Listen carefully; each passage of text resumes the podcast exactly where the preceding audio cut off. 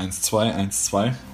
Einen schönen guten Tag an alle Zuhörer zum The Social Entrepreneur Podcast. Mein Name ist Christoph Dillenburger und ich möchte dir und der Generation Y an meinem Beispiel zeigen, wie du deinen Weg als Unternehmer findest. Immer nach dem Motto Unternehmer sein mit Herz.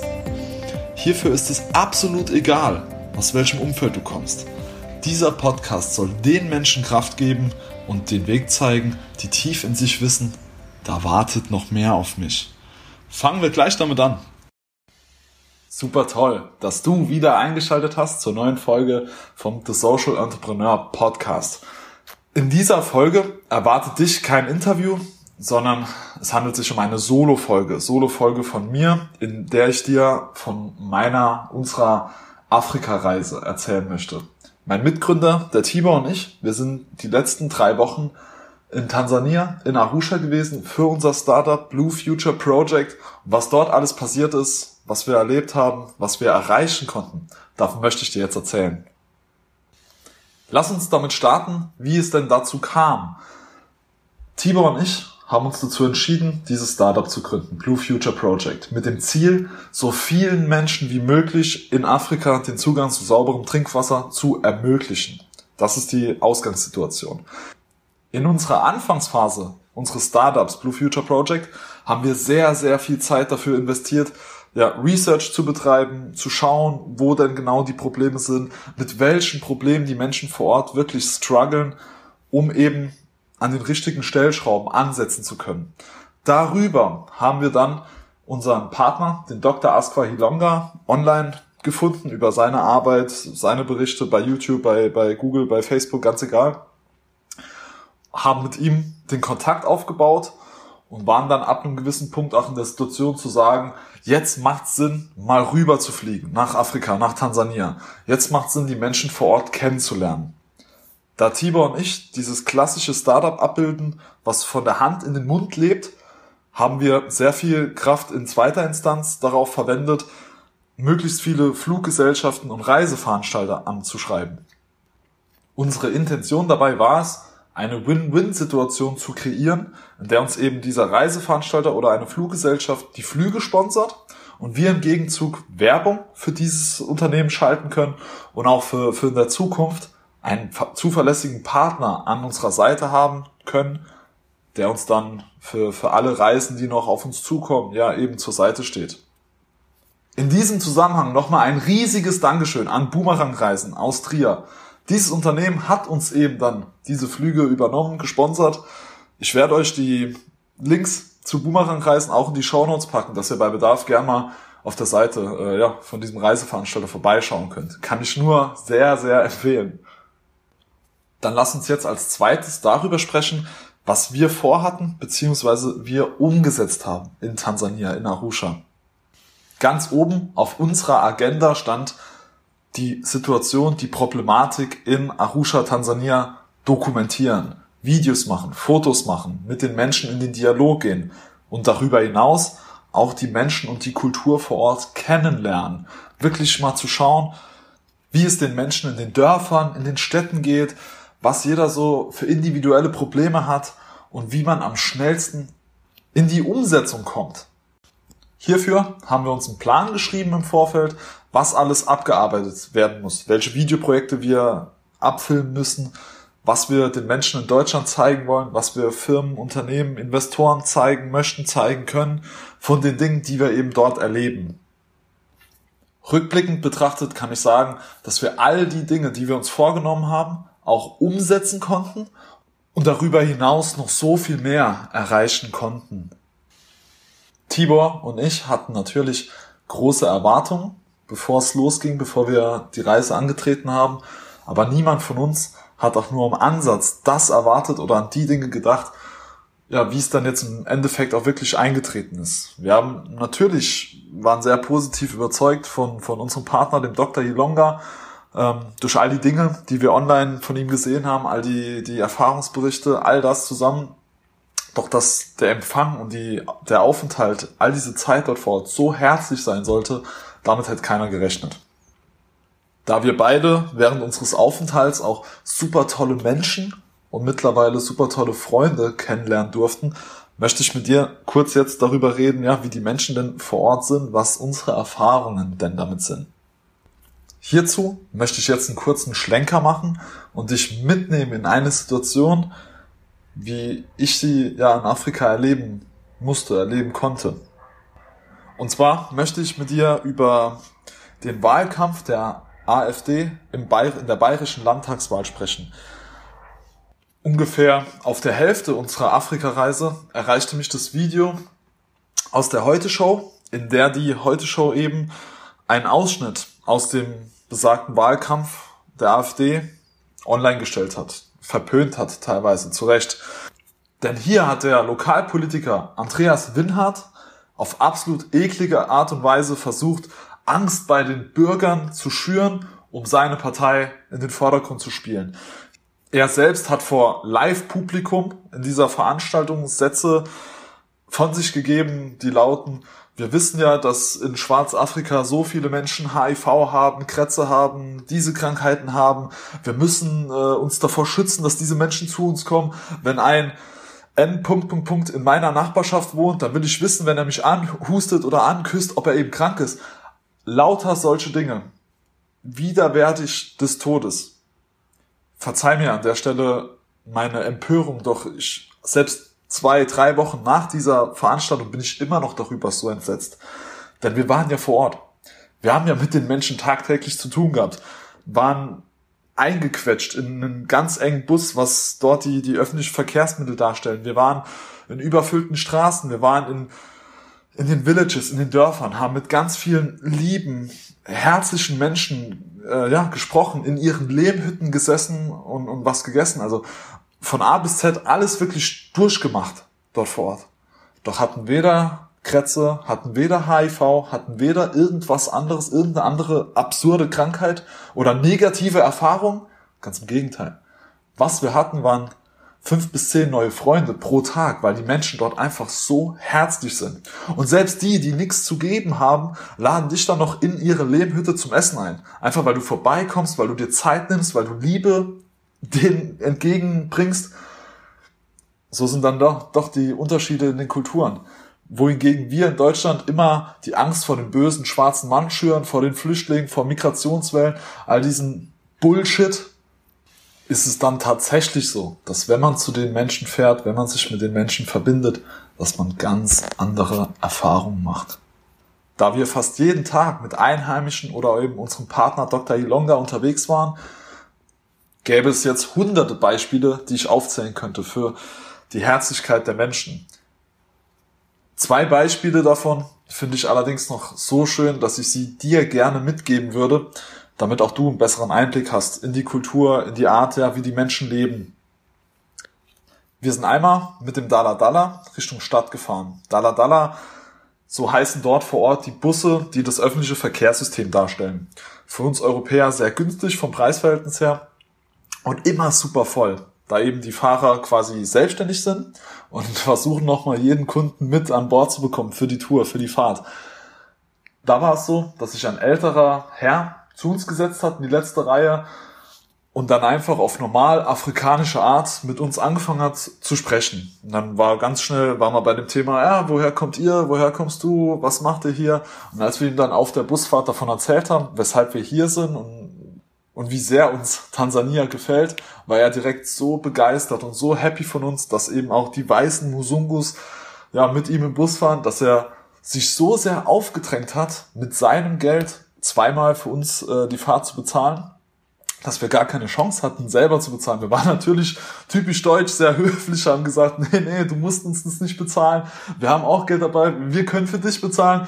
Aber wie es dann, wie es dann halt immer so ist, dann ja, hat sich der Einheimische, der ältere Herr, durchgesetzt und uns einfach eingeladen. Obwohl ich absolut davon überzeugt bin, dass dieser Mensch nicht im Ansatz über diese Möglichkeiten verfügt wie der Tibor und ich aus dem reichen Europa. Ja, trotzdem wollte er lieber was geben. Das zweite tolle Beispiel äh, bezieht sich auf einer der letzten Tage vor Ort in, in Tansania, in Arusha. Wir waren nochmal in den Busch gefahren, sind etwas rumgelaufen, der Tibor, John, einer unserer Freunde und ich, und sind dann zufällig auf dem Weg zu einem Berg, auf dem wir, auf dem wir ja, gehen wollten, an einer Familie vorbeigekommen, einer Maasai-Familie, ganz traditionell.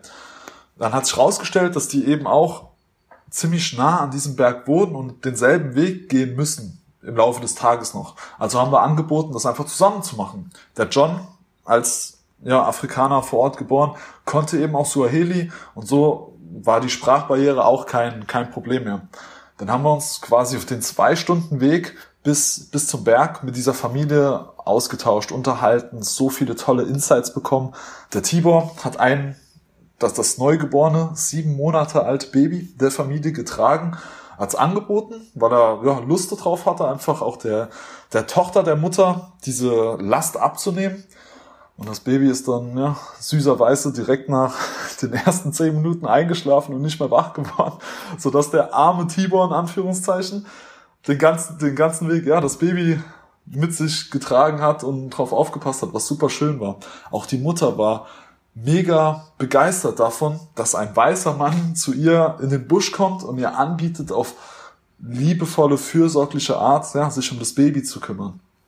Diese Erfahrung hat dann dazu geführt, dass wir von der Familie auch nochmal in ihrem Dorf eingeladen wurden ähm, ja, dass wir, wenn wir wollen, dort mitessen können, dass wir, wenn wir das nächste Mal da sind, unbedingt vorbeikommen sollen, dass wenn wir unsere Arbeit mit den Water Stations ausbauen, dass wir unbedingt auch zu denen kommen sollen, weil die genauso wie, ja, 98 Prozent aller Menschen dort vor Ort an den Problemen von dreckigem Trinkwasser unter den Problemen leiden müssen.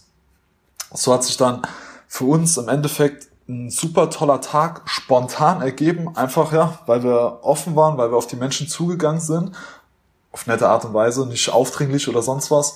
Und die dann einfach gesagt haben, ja klar, warum nicht? Lass uns doch zusammengehen, lass uns doch ein bisschen gegenseitig kennenlernen und, und lieben lernen. Das sind ja zwei Erfahrungen, die ich dir dahingehend gern mitgeben wollte, damit du A, einen besseren Einblick bekommst in, in die Zeit von uns dort vor Ort und B, einfach auch in die Kultur in die Menschen da hinein, dass es einfach gar nicht so große Unterschiede gibt zwischen uns Menschen, egal ob ich in Amerika, Europa, Afrika zur Welt gekommen bin, wir sind alle Mensch und haben dieselben Bedürfnisse, dieselben Probleme in der Regel. Es war wunderschön, kann ich, kann ich da nur noch abschließend dazu sagen. Dann lass uns jetzt noch ganz kurz über die Ergebnisse sprechen, quasi was wir jetzt konkret ja, bewegen konnten.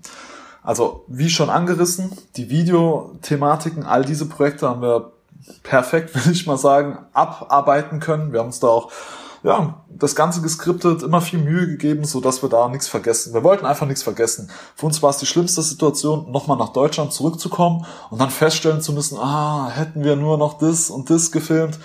Um das zu umgehen, wollten wir da einfach mit Struktur rangehen. Gut. Darüber hinaus, die Zusammenarbeit mit Dr. Hilonga, unserem Partner, ist jetzt nochmal auf eine ganz andere Ebene gehoben worden. A, weil wir vor Ort waren, A, weil wir viel Zeit miteinander verbracht haben und uns lieben gelernt haben. Ähm, auf der anderen Seite, weil wir jetzt die ganzen Wege kennen. Wir kennen selbst jeden Mitarbeiter in der Firma dort vor Ort. Wenn es jetzt irgendwas zu klären gibt, haben wir kurze Wege, können mit den Leuten uns verbinden, können direkt die Dinge ja so strukturieren, dass es umgesetzt wird. Das ist ein Riesenvorteil. Ohne, ohne das geht's eigentlich gar nicht. Worauf wir besonders stolz sind, ist die Zusammenarbeit, die wir ausarbeiten konnten. Einmal mit einer Künstlergruppe aus Arusha, die unfassbar schöne Bilder malen. Das sind fünf Jungs, die da in einer Crew zusammen teilweise abhängen, teilweise arbeiten und eben ihre Kunst ausstellen und verkaufen. Auch in einem System, dass wenn einer ein Bild verkauft, ein gewisser Prozentsatz äh, von dem Wert an die Gruppe geht, dass man sich gegenseitig unterstützt, was wir auch super cool fanden. Mit denen konnten wir eine Kooperation für unser Projekt und ihre Arbeit an Land ziehen. Und darüber hinaus sogar mit einer Firma, die eben vor Ort mit Maasai-Frauen zusammenarbeitet, Schmuck produziert und den ja derzeit schon weltweit anbietet. Vor allem letzteres ist aus unserer Sicht ein Riesending, denn wir haben hier Maasai-Frauen aus den Dörfern, aus den Villages, die ihre ganz normale Arbeit machen, auf unser Logo, auf unser Design angepasst, damit Geld verdienen. Das bedeutet, die Frauen in den Dörfern, die auch in den Dörfern leben wollen, bleiben wollen, haben durch uns jetzt immer mehr Möglichkeiten, ein Einkommen und eine Perspektive. Die, dieser Schmuck, diese Mode können wir nach Deutschland bringen und online über E-Commerce, über unsere Homepage, über unsere Reichweite verkaufen unter dem Motto Ein Armband steht für eine Person, die, die den Zugang zur Infrastruktur für sauberes Trinkwasser bekommt. So haben wir eine Win-Win-Win-Kette in dem kompletten Ökosystem für Afrika. Schmuck aus Afrika produziert von afrikanischen Frauen aus dem äh, ja, Stamm der Maasai, der für uns mit unserem Logo versehen wird, worüber wir Umsatz generieren können, um dann eben andere Waterstations zu bauen, damit Menschen günstig an sauberes Trinkwasser kommen. Das sind die Dinge, die sich jetzt für uns ergeben haben, weil wir gesagt haben, ja, wir machen es, wir fliegen rüber, wir gehen all in, wir reden wirklich mit den Leuten und gehen auf Leute zu. Und last but not least haben wir natürlich eben, ja, wie auch schon angerissen, so viele gute, herzliche Menschen kennengelernt, zu denen jetzt Freundschaften sich entwickelt haben. Und auch jetzt nach einer Woche hier in Deutschland kann ich schon sagen, dass es so viel Spaß macht, mit diesen Leuten auch via Social Media, via Facebook, Instagram oder per E-Mail in Kontakt zu stehen. WhatsApp, ganz egal. Jeder mit seinen Möglichkeiten. Aber viele Menschen haben mittlerweile eben auch dort Zugang zum Internet, was das alles A vereinfacht und B so transparent macht. Einer von diesen jungen Männern hat sich als so loyal und so ehrlich herausgestellt, dass wir jetzt auch ernsthaft darüber nachdenken, ihn für unser Projekt anzustellen. Dass wenn Investoren kommen, dass wenn Sponsorengelder kommen, wir auch direkt in der Situation sind, dass wir einen Mitarbeiter vor Ort haben, dem wir vertrauen, der, wir, ähm, der für uns die Dinge regeln kann, in die Villages fahren kann, mit den Menschen vor Ort, auch in Suaheli kommunizieren kann, was sich im Nachgang ja doch als unfassbar wertvoll rauskristallisiert. Da ich diese Solo-Folge mit diesem Update möglichst kurz halten möchte, bin ich jetzt auch schon am Ende angelangt, beim Fazit. Ich für mich kann persönlich sagen, dass ich total in Love bin mit Afrika, mit Tansania, mit den Menschen vor Ort, mit all den Gegebenheiten. Es ist komplett was anderes als hier in Europa, als hier in Deutschland. Man muss sich auf viele Dinge einstellen. Wir haben auch oft gehört, this is Africa. So getreu dem Motto, ja, die Dinge sind halt hier, wie sie sind. Komm klar damit oder lass es sein. Aber es ist unterm Strich absolut liebenswert. All diese ja, positiven Dinge, die wir erfahren durften, nehme ich für mich mit, um daraus auch nochmal jetzt Kraft zu ziehen für unser Startup, für Blue Future Project. Ich bin selbst so motiviert, jetzt endlich unsere PS auf die Straße bringen zu können, der wir jetzt nach der Reise nicht mehr die zwei Jungs sind, die schön im Internet recherchiert haben und na, es hört sich alles gut an, aber wo ist der Proof of Work? Den haben wir jetzt. Nochmal hier, wir waren da, wir haben es gefilmt, wir haben mit den Leuten geredet, all diese Dinge, die uns vorher vielleicht noch abgesprochen werden äh, konnten, sind jetzt halt einfach da. Tibor und ich sind dementsprechend jetzt auch auf der Suche nach Investoren, nach Firmen, die uns im Bereich von Corporate Social Responsibility Geld geben wollen, mit uns zusammenarbeiten wollen, um endlich loszulegen, um all die Dinge umzusetzen, denn ja, wir haben jetzt ja gesehen, wie es funktioniert. Bei Fragen rund um Afrika, rund um die Reise, rund um unser Startup, schreibt mir eine Message, egal ob per E-Mail, Instagram, Facebook, wir sind da ja auf allen Kanälen erreichbar.